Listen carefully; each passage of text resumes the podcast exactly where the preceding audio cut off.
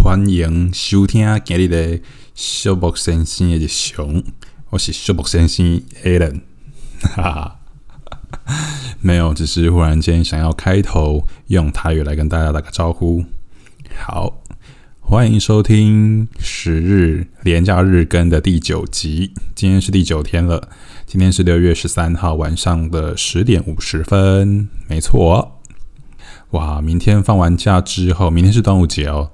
明天端午节放完假之后，星期二就要开始上班了。新的开始，算新的开始吗？我也不知道，也不是新的开始啊，反正就是上班嘛。哪有什么新不新的？好，那今天来跟大家分享什么事情嘞？因为我现在放假时间很闲嘛，就是会追剧。那我最昨天终于把《以家人之名》给追完了，就是昨天本来还剩下十几集，然后就一直悬在那边，然后隔了好几个月都没看，我终于昨天趁时间又把它看完了。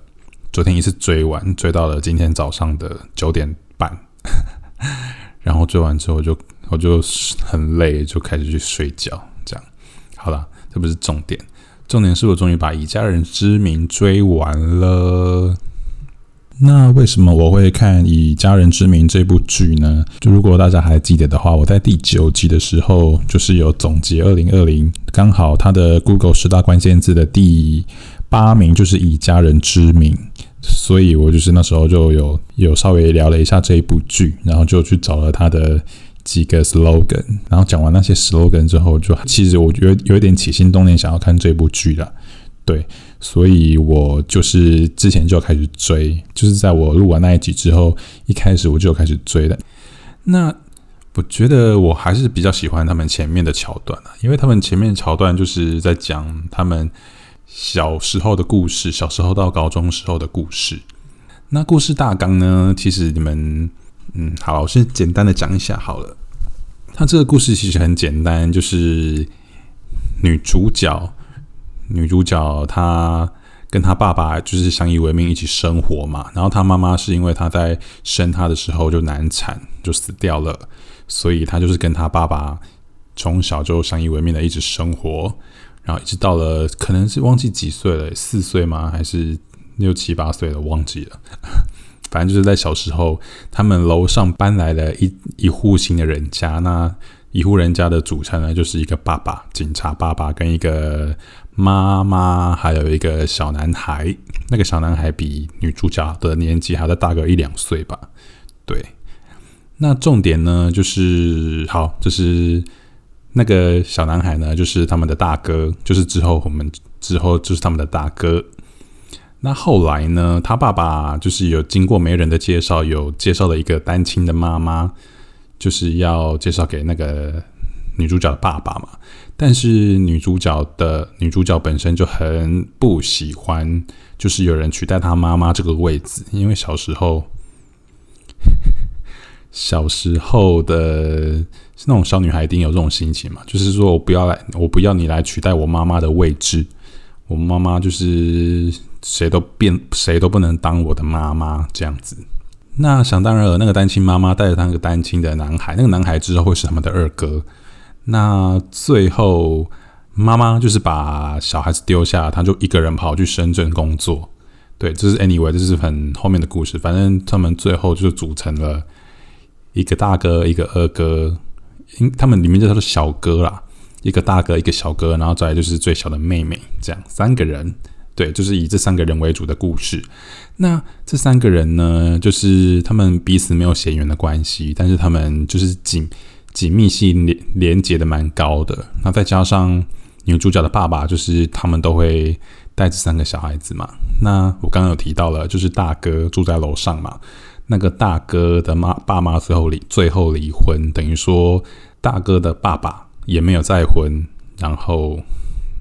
就跟那个女主角的爸爸就一起带他们三个人一起一起长大，这样子等于说是两个爸爸三个小孩，然后从小相依为命的这样子长大，一连串的故事，所以我很喜欢他们小时候的那种互动，那种很亲情、很 touch 的那种关系，我很喜欢前面的桥段，但后面就是很你也知道嘛，就是就会牵扯到很多家庭家庭问题啊，就是那个有点繁琐。但是到最后，就是我觉得他有点虎头蛇尾啦。对，后面是 happy happy ending，但就是虎头蛇尾掉了。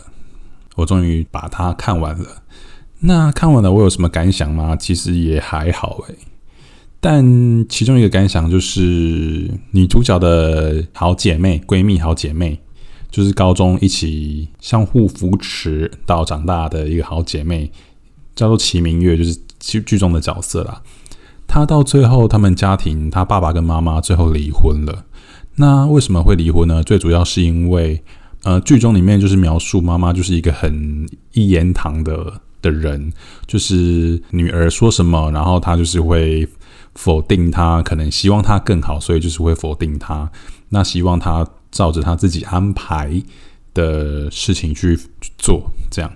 那爸爸其实也是，他对于妈妈，对于爸爸也是说，我觉得这样做比较好，所以等于说爸爸也怕麻烦，怕就也懒得去沟通，可能一开始有尝试，后来失败之后就也不想沟通了，所以他就是这样一直附和着妈妈讲的话，爸爸一直附和着妈妈讲的话，然后一直到最后，就是妈妈就是连讨论都没有讨论，他们就决定要买了一间新的房子。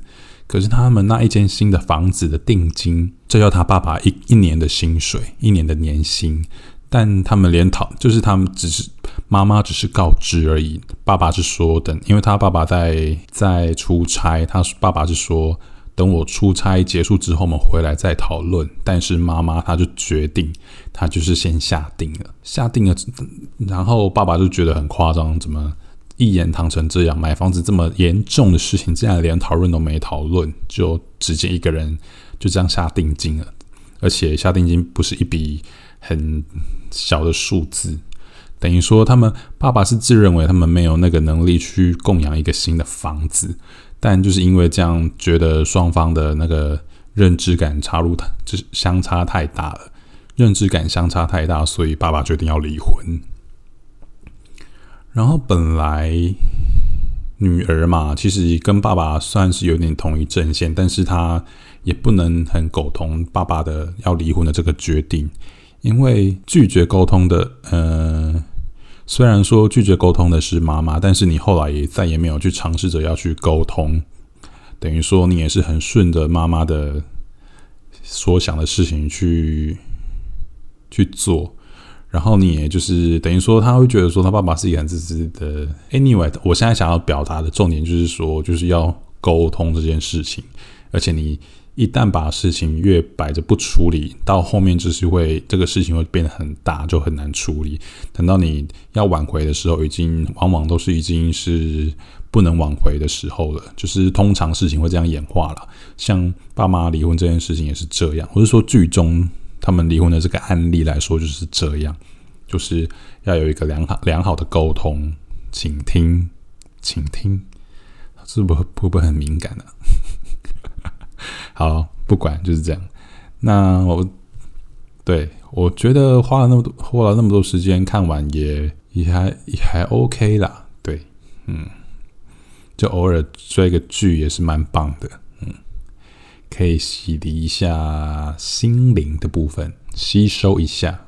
好，那么今天的寂寞先生的日常就先这样。那么最后一天十日连假的最后一更，明天见，拜拜。